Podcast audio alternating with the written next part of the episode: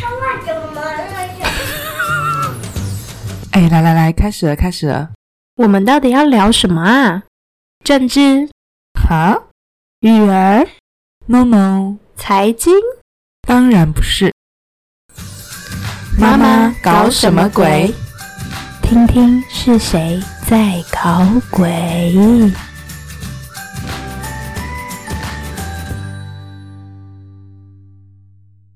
大家好，欢迎收听《妈妈搞什么鬼》，我是玛尼。我是维尼。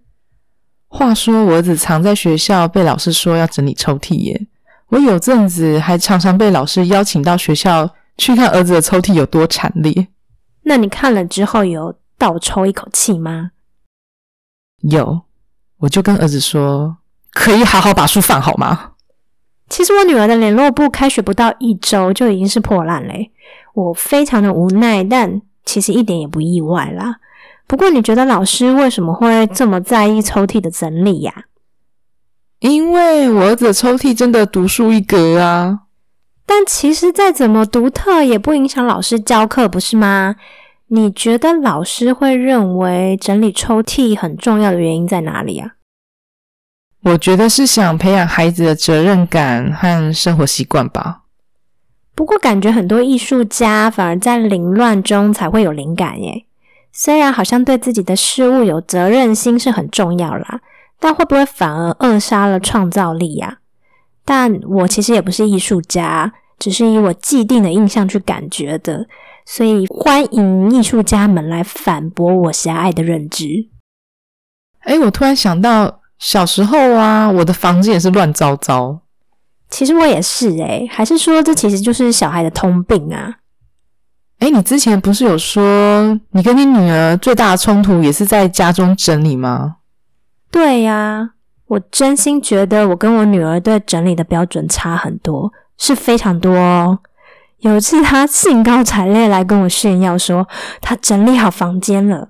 我进去一看就很傻眼啊，因为东西全部散乱一地，地板上也还有很多剪纸留下的碎屑。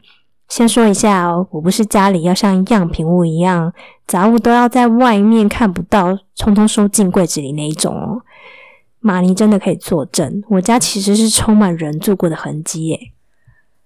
可是我超喜欢你们家的，到处都是女儿的小巧思。我只会要求东西要放整齐，不要散乱一地或满桌子都是，不会一直去踩到东西和桌子根本没地方做事情。简单的说，就是书呢和玩具都不收就算了，至少也要堆一叠放整齐，而不是厕所地板、椅子到处都可以捡到书和玩具。还有最重要的是，垃圾要丢掉。但偏偏我女儿其实是看不见垃圾的存在，地板常常一堆线头啊、纸屑、卫生纸或是各种美劳用品的残渣，她都会视而不见呢。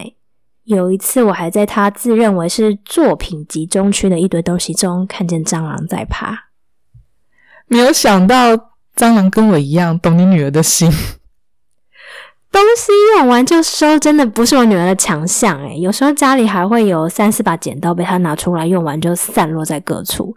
然后她常常找不到东西就会发脾气，但只要我一帮忙找，就会立刻看到，不就在眼前吗？我只能说，她眼睛看出去的世界跟我真的大不相同。然后她还会大言不惭的说：“我不怕乱啊，我只是怕脏而已。”后来我的折中之道呢，就变成。我女儿的房间就是睁只眼闭只眼，让她用自己的标准处理。其他区域呢，就会一段时间请她要稍微整理一下。话说我们家也是诶，但是你知道的，我除了面对两个孩子的东西之外，还有公婆和先生的物品，诶，也是有一种永远看不到尽头的感觉。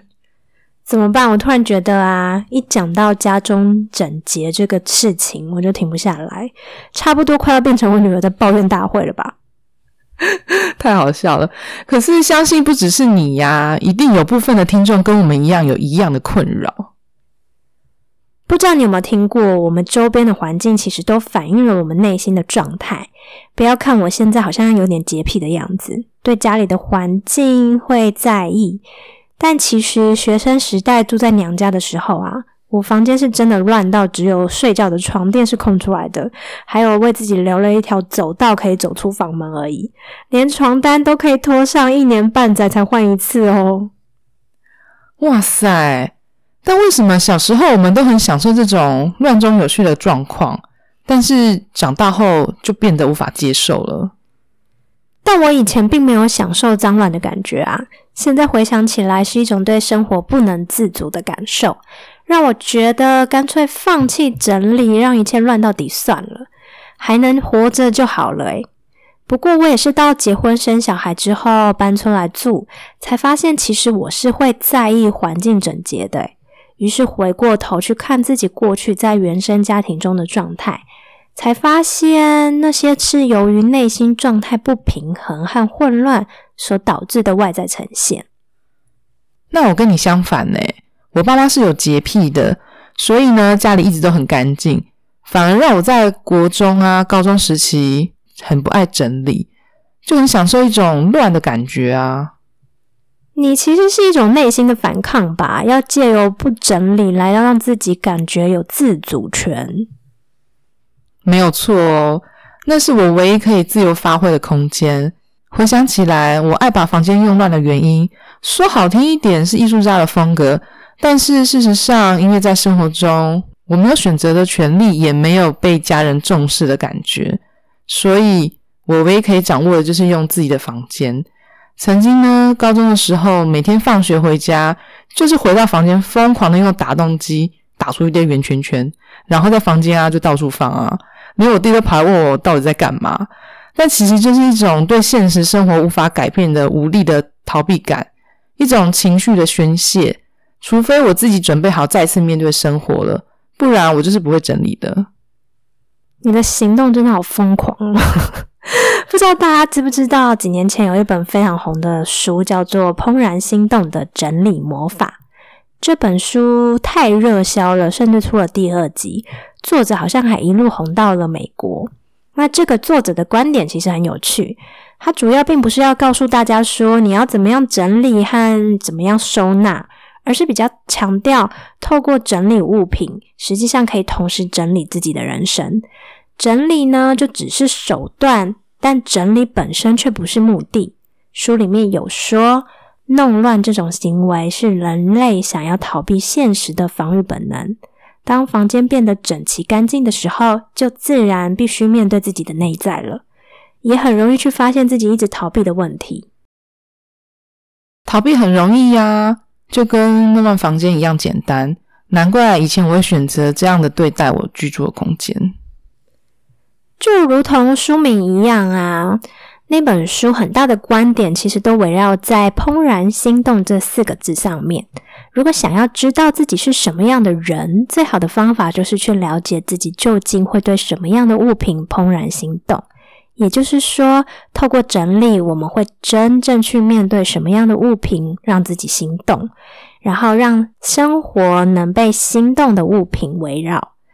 我觉得简单的说，就是透过整理去活出自己真正的样貌，让每个人都成为也会让自己心动的那个人。怦然心动这种感觉，好久没有发生了。我怎么突然为你老公感到有点委屈啊？因为暧昧让人受尽了委屈。不过，我想要说，虽然《怦然心动》的整理魔法非常红，里面有很多观点我也蛮认同的，但对我而言，最困扰的地方是啊，我没办法像书中说的，就直接把不需要的东西丢掉。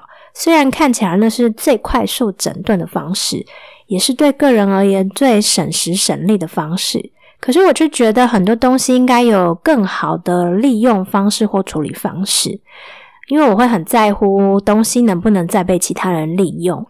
毕竟这几年我是稍微有了一点环保的意识，觉得地球母亲给我们的资源和滋养其实都非常的珍贵，我们应该更加懂得珍惜。所以我现在出门是一定会带我和我女儿两瓶都很重的水壶，虽然我觉得重死了，但我还是会带出门。那很多塑胶袋我也会重复洗过之后再利用。我也是无法直接丢掉，诶不需要的东西通常会拿去给需要的人。我会觉得借由整理，面对自己的过去，面对自己此刻的状态，固然是很重要啦。但其实我也并不想建立在资源的浪费上面。所以，当我看到另外一本书叫做《真正的整理不是丢东西》时，我觉得书里面提出的观点更加符合我的信念。这本书说，丢掉物品是个体时代的思维了。好好的替物品找到适合的下一个去处。其实就是让我们去学习怎么样与群体连接，而不是一直只停留在个体的层面。如果只看着自己，就会误以为自己与他人是分离的。我喜欢书里面不断强调说，我们与一切万物就是共生的，自己与物品和整个宇宙其实都是有连接的。所以要我们去意识到，我们与万物并不是分离，而是一体的。其实，怦然心动的整理魔法也有强调，我们不是只把不再需要的东西丢掉而已，也不是单纯抱着把障碍物清理掉的心态，而是对丢弃的东西抱持感谢的心，感谢它曾经在生命中为自己带来的价值。我其实很喜欢这个说法，诶，其实就是像我们以灵性的观点出发，常常会在说，所有来到我们生命中的事件，不管表面上看起来如何。在背后其实都是份祝福，一定都是宇宙安排好的，是为了支持我们生命能更加完整的。回到物品来看也是如此啊，不管物品是如何来到我们身边的，即便是现在看来那样物品会让我们有负面的感受或回忆，其实都曾经在我们生命当中代表某段时光的自己，也一定给了我们某些能量、某些意义，或是一些对自己的看见。所以啊，所有物品会出现在我们生命当中，一定都是来支持我们的。那么，当有些物品在我们生命当中经过特定的那段时间之后，完成了它的任务时，我们真的要好好感谢那些物品对我们的贡献，再把它们送走。最近啊，我整理了两大袋不再需要的衣服，这些衣服呢，都跟着我超过十年了。虽然我明明都没有再穿了。但就是因为舍不得放了十年，是看了《怦然心动整理魔法》这本书，让我下定决心要好好面对，跟这些衣服说再见。那当你这么做之后，有些什么样的感受吗？打开衣柜的瞬间，我真的有深呼吸，让自己做好准备，才把那些衣服拿出来。边整理的时候，过去的回忆都跑出来了。我就照着书上说的，一一向衣服说谢谢。感谢他们给我的回忆和体验，以及祝福即将收到这些衣服的人。这么做之后呢，感觉蛮轻松的耶，好像心里某一块被擦干净了。说真的，我们如何对待物品，也就是这个世界会对待我们的方式啊。如果我们对不再需要的人事物，总是抱着想赶快让它消失的心态，把它们当成一种令我们不方便的存在。那相对的，我们也很容易被这样对待，我们也不会被珍惜。所以，如果一昧的将物品丢掉，其实只是一种逃避的行为，是我们将过错都推到物品上的一种心态，而没有去看见背后隐藏的故事。很多时候，外在的混乱也是我们对自己状态最好借口和理由了。可能我们都很容易说，就是因为房间或家里太乱了，才影响我的心情啊，才让我状态不好啊。但如果愿意更深入的去看，常常会发现，那只是我们自己内在缺乏信心，才会一直觉得外在的呈现大过于内在的力量。那什么叫做外在大过于内在的力量啊？这其实就是我们一直在说的啊。我们一直误以为是外在事件让自己会是这样的状态，可能会去责怪家人或共同居住的人造成的结果而影响自己。但其实责怪别人是比较容易的方式嘛。但常常外在的呈现都只是我们内心状态的反射。如果内在是有力量且充满信心的时候，我们就会负责任，知道是自己允许这样的环境，也知道自己是可以去改变外在结果的。哦，原来如此啊！另一方面呢，我们也是透过整理物品去开始练习放下，就如同我们生命中有许多人和事，其实早就已经不再适合我们了，却常常因为执着或是害怕而紧抓着不放。我们透过整理，可以学习向曾经支持过我们的物品道别，让自己更有信心的去放下生命中已经完成任务的那些事情了。其实这就像当初我要离开教会一样，一开始呢，就如我们第一集所提过的，因为啊，跟婆婆的关系水深火热，状态极度低潮，所以呢，遇到了教会的环境。教会一开始给我非常多的养分，但在这快两年的时间，教会有一部分的理念跟我要的不太一样。到了后面呢，每次去教会的小组都觉得好痛苦哦，但是又没有勇气离开，因为怕觉得自己是不及格的基督徒。挣扎了一阵子呢，还是鼓起勇气退出了。我很感谢教会曾经给我的滋养，只是我清楚的知道现在不需要了。离开的时候，反而让我松了一口气。在这个经历呢，让我体会到，其实有些事物在我们生命中，并不一定要永久的存在，而是有一段时间性的任务。时间到了，我们就应该要放手。不如我们现在聊聊一下，说为什么会说整理是一种面对自己的过程？好了，大家有没有觉得我很久没有唱歌了？有哦。你买过了许多用品，你花了太多的现金，你迷失在整理中，难以做出决定，想不到丢弃的原因，买不到适合的新衣，勉强说出你疯狂留的每样东西。都是你需要的原因。哇塞，极致歌后诶你！我们可以报名金曲奖了吗？如果大家需要歌词，可以私讯我。好啦，那所以你觉得整理干净或是整齐的定义是什么？就是很干净，还有很整齐。你不觉得你说了等于没说吗？每个人对干净和整齐的定义可能都不相同嘛。在真正的整理不是丢东西一书中有写了，日本对整理进行的定义是什么？他们把整理定义为了区分需要及不需要的东西，对需要的进行管理，对不需要的进行处理。所以整理不是单纯为了整齐干净，而是开始厘清自己在生命中真正的需要是什么。也透过看见自己生活范围的状态及对待物品的方式，理清自己的行为模式。整理其实也不等于是收纳哦，因为需要动用到收纳，某个程度也代表了那是现在生活中用不到的东西才需要收起来嘛。也因此就可以检视一下自己为什么会囤积物品，或是为什么会拥有许多不需要的东西了。嗯，听你这么说。我发现生命中有超多用不到的东西，例如哪些？玩具啊，我真的买超多玩具。你这么说，我觉得真正该被整理掉的是你这个买玩具的人呢。感谢爸妈没有把我丢掉。在整理的过程中啊，其实我们都需要把东西拿起来，决定它的下一步是什么嘛。那决定的因素就会有很多啊。比如说，我们得要重新回想这个东西是从何而来的，来到我们身边所隐藏的背后故事是什么，或是当初是基于什么样的心态才把它带回家的。有很多物品保留，也许不是因为真的需要，而是在情感层面的放不下，或是因为他人的眼光而留着的物品。对啊，像是我过年买新衣服啊，就是为了穿给别人看，当下却未必真的很喜欢那件衣服。那其实代表了我想展现给别人看的形象而已。我是一个超不在意过年穿新衣的人呢，因为别人哪会知道我的衣服到底是新还旧啊？我比较在意穿搭好不好看啦，所以连小孩过年我都不一定会买新衣服哦。我要好好学起来。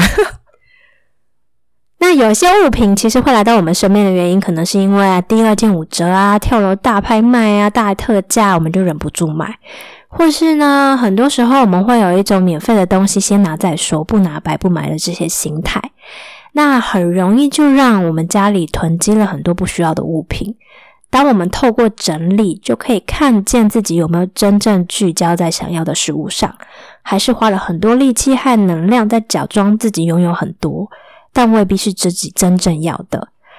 甚至有些东西，我们常常是凑合着用，或是还可以用就好。所以，我们当然不会对物品有真正的珍惜和感谢。那背后，其实会不会也潜藏着了一个不觉得自己值得拥有美好事物的议题呢？像我老公啊，就是看到第二件五折或是大特价，他就一定会买的人，结果都用不完啊。所以你你也是你老公第二件五折买来的吗？袜子不是废卖品。好了，我之前上绘画分析课的时候啊，就有发现有些同学喜欢在画画上面把家中画上那个收集的物品，例如杯子啊、磁铁之类的。在与他们对谈之后，我就发现，在实际生活中，他们也会喜欢为做过的事情留下记录。那背后其实是有一种要用外在的事物来证明自己真的活着，而且还是好好活着的那样感受。不然，他们就会觉得自己好像什么都没有。其实也是一种内在的匮乏。对我来说，我还有活着证据，就是我还有呼吸。照你的说法。那我以后叫你老公，只要给你氧气呼吸就够了。没有，我还要钱啊！我这十年来呀，因为结婚、怀孕、生小孩、离婚等等原因嘛，我搬家过很多次，我就慢慢发现，生命当中有许多东西，虽然买的当时感觉上好像很美好，但到头来都会发现那是不需要的垃圾。诶尤其是纪念品或装饰物那种东西，对我来说真的是价值非常短暂。也因为丢了很多东西，转而就会在购买上更有意识，什么才是真正会用到的，也会减少很多花在购物上面的能量了。因为我才搬过一次家，从娘家到夫家，我发现真的能带走的就是衣服诶但我妈一直要我整理以前啊，学生时期买的童书啊，可以给小孩看。那个时候心中百般的不愿意，觉得那些书都是我珍藏的诶被小孩破坏的话，我真的会心碎。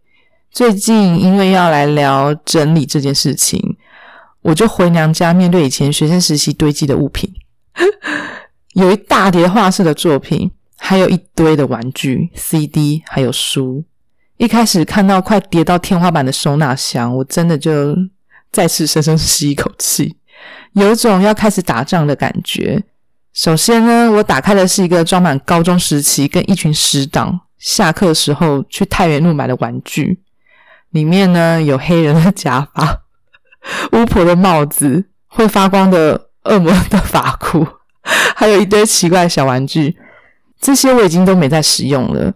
我很开心的一个个拿出来，然后迅速问孩子要不要。他们眼睛看得发光，立刻被扫光。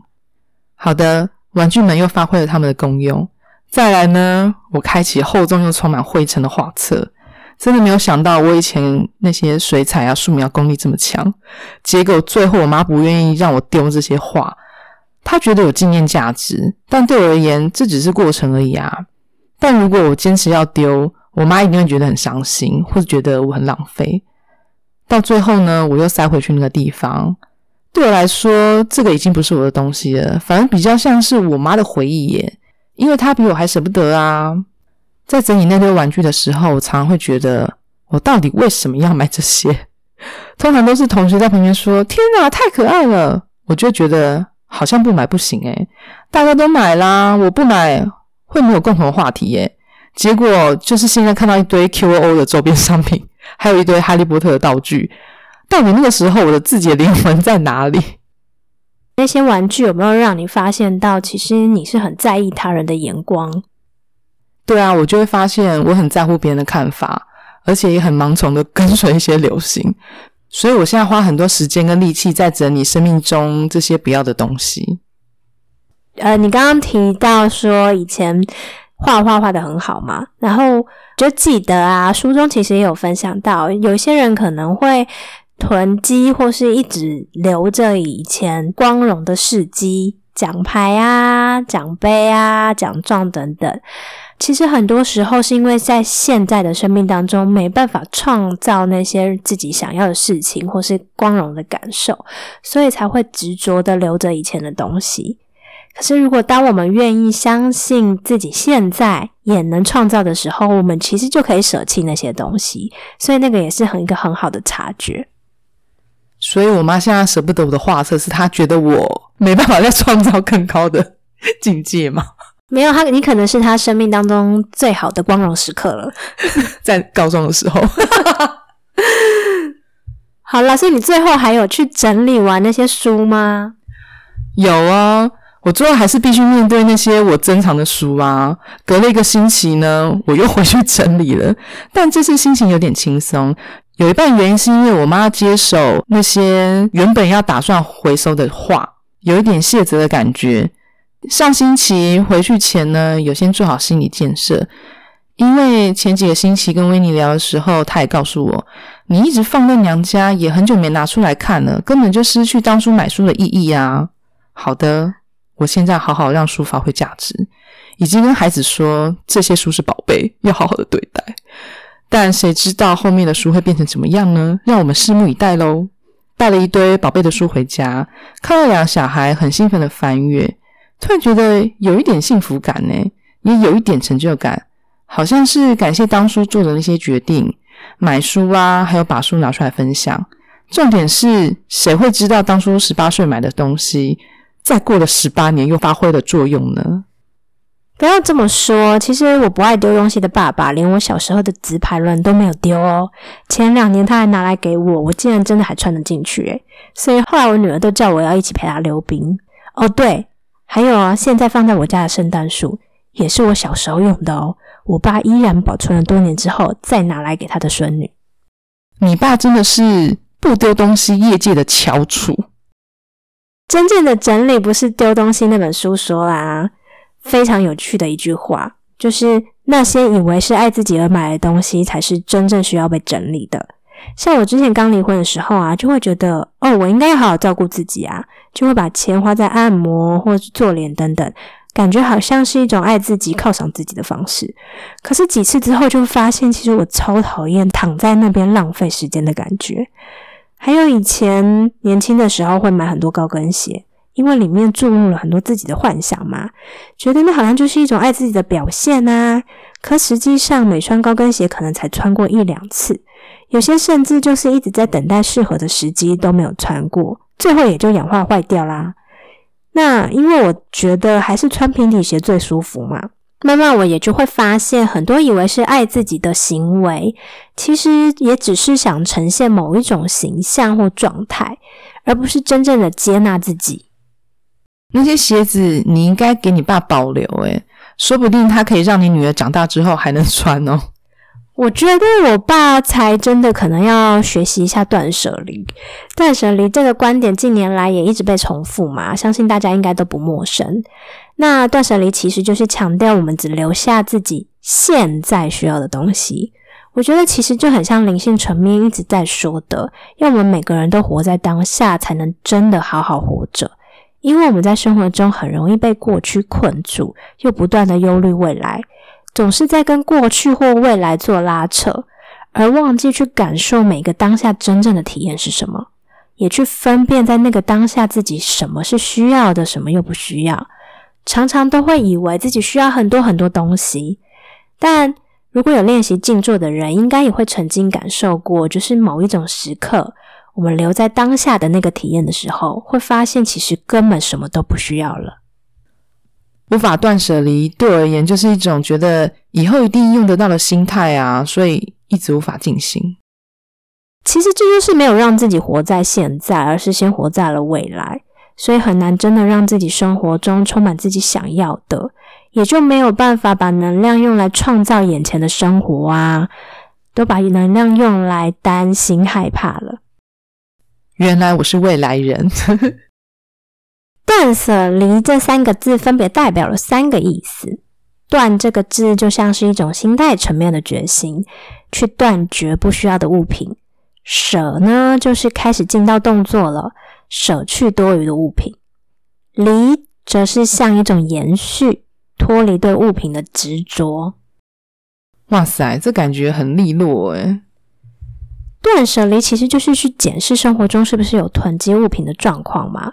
囤积不代表家里会乱成一团哦。有许多囤积症的人其实是非常擅长于收纳的。囤积的行为通常分为了三种心态：第一种是对事物的执念，就是对物品会有控制和占有的欲望；第二种就是对行为上瘾，有收集的欲望；第三种就是投射了自己的状态，可能是你的恐惧、优越感或自卑感。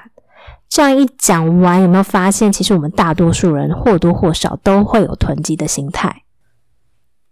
我要自首，像我就要承认，我囤积了很多卫生棉，我有卫生棉不够的恐惧症，而且我还很喜欢收集小提袋，所以是一种对物品的占有欲。诶，觉得终有一天会用得到啊。那既然几乎都没有用到，你为什么还会想要一直收集啊？因为每次当我拿出来使用的时候，都会有一种想要被人称赞跟注意的心情，所以其实某种程度来说，是我要面对自己，还是很需要别人肯定和称赞这件事情。在真正的整理不是丢东西一书中有说，不是把东西都丢光了去过极简的生活，好像就是很好的、很棒的。囤积与极简其实都是两种极端的方式。那也不是与万物共生存的方式。我们要在这两个极端的摆荡中去找到属于自己的平衡，才是最重要的。那要怎样找出自己的平衡呢？说真的，不去整理也没有关系啊，因为整理只是面对自己的方式之一嘛，但不是唯一的方式。整理的目的是为了面对真实的自己，看见自己在人生中各种选择和流动的目的。了解各种旧习性和潜意识的行为是如何在影响我们自己的，然后找回自己可以重新选择的力量。所以呢，事实上不一定要透过整理才能面对自己。如果我们可以慢慢的学会放掉对外在的控制，单纯将能量对焦于内，这也是一个很好的方式啊。之前呢，因为想要逃避跟婆婆的生活，买了很多漂亮的碗盘啊，跟生活的用品。但是呢，后来事情有一点的变化，所以无法如我所愿。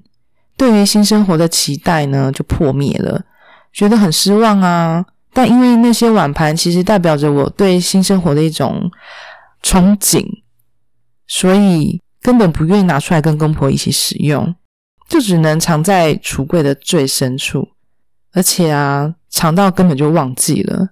直到最近某一天翻到，发现。心态有点转变了，对物品的想法也变了，根本不像之前一样会觉得要划分清楚界限，所以呢，就直接拿出来跟公婆家人一起使用。最根本的原因是我之前做了很多功课来面对自己。整理的背后，真正重要的是啊，我们开始把焦点移转到自己身上，不再是物品本身。这也意味着我们开始练习，不再只是依据各种外在标准做选择，真正回归到自己身上，不再以他人为优先。所以，如果生活状态一团乱的人，不知道要从哪里开始下手的改变的话呢？不如就试试看从居家环境的整理开始吧。虽然我也不是特别会整理啦，但我也是会忍受不了些脏乱啊，物品乱放啊。当我在看《怦然心动整理魔法》书中有提到这一句话：“从着手整理那一刻开始，人生就重新启动一次。”当下内心有重开机的感觉，想立刻叫乐色车过来，让我好好丢够。我到底有多想要人生重来几次呢？其实整理不只是外表的行为，另一个角度也是给物品再生的机会。像我啊，最常做的就是把不好用的洗发乳或是沐浴乳拿来洗马桶啊或浴室。不只能够清洁，味道还比市售的预测清洁剂好闻太多了，让我清洁的时候心情更好。边洗呢，我还会跟浴室还有马桶对话，我来帮你们洗香香喽。所以是一种对物品有不同心态、不同观点，就可以对物品有重新的诠释喽。对呀，就像当年呢，因为怀孕被之前打击真的很大。会觉得自己很没有用啊，自己不够好，觉得要被迫回到家庭带小孩。但是呢，小孩带着带着，跟婆婆的对抗持续着，慢慢的发现，只能正视自己内心的匮乏感以及臣服的现况，接受了之后，就会愿意去做功课去面对，结果反而找回内心的丰盛。整理的过程啊，会让自己从无意识的不自觉状态转化成有意识的状态。当每次整理时，发现自己当初的心态，都会更加认识自己，和知道自己可以学习的有哪一些课题，也自然就会对生活中下一次再发生类似的状况时，会做出更有意识的选择。可能相同，也可能不相同，但至少我们已经能将觉知带进生活之中了。那也就有改变的可能了。将觉知带进生活之中，其实还蛮有趣的，变成你可以观察自己各种心态啊，用各种角度去看，一种自我的练习。其实，真正的空间不只是指居住环境，是从人的心到万物之间都是空间。我们只是使用物品，却不是占有物品。如果可以从这样的心态出发，就会发现物品其实只是一种跟宇宙万物之间共有的流动了。我们就可以从单纯的我而转变成我们，也就会体验到，如果不执着留住任何东西，只是单纯的使用物品，就会感觉到其实我们拥有了一切，也就能体验到所谓的回家了。因为所有的地方都是自己的空间。回归地球，回归宇宙，回归源头，而去用心体验到万物对自己的支持以及滋养了。如果大家对于整理有很多的心得，或是不知道该从哪里下手，欢迎来脸书的私密社团来找我们讨论哦。我也会在社团分享我珍藏的提袋。我们的社团名称跟节目名称是一样的哦，都叫做“妈妈搞什么鬼”，所以直接搜寻脸书或是点选资讯栏中的连接就可以找到我们啦。那今天就到这里结束啦，拜拜，拜拜拜拜拜拜。你搬家过这么多次，有没有什么打包快速的 paper？有啊，就是通通都丢掉，只把人带去新家就好。这么快，这太快速了。